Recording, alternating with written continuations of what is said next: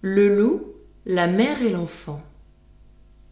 Ce loup me remet en mémoire un de ses compagnons qui fut encore mieux pris. Il y périt. Voici l'histoire.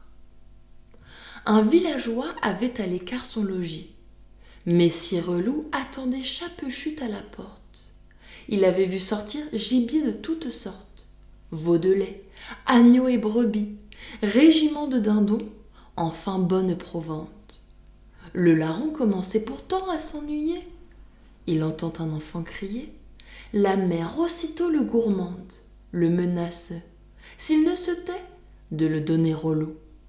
L'animal se tient prêt, remerciant les dieux d'une telle aventure, quand la mère, apaisant sa chère géniture, lui dit Ne criez point, s'il vient, nous le tuerons. Qu'est ceci? s'écria le mangeur de moutons dire d'un, puis d'un autre?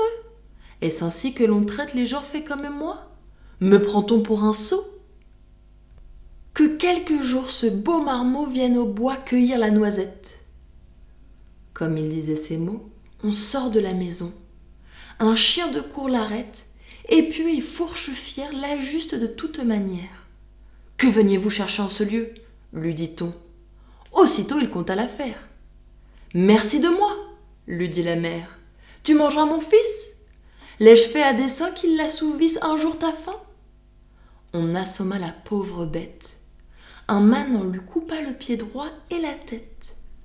Le seigneur du village à sa porte les mit, et ce dicton picard à l'entour fut écrit.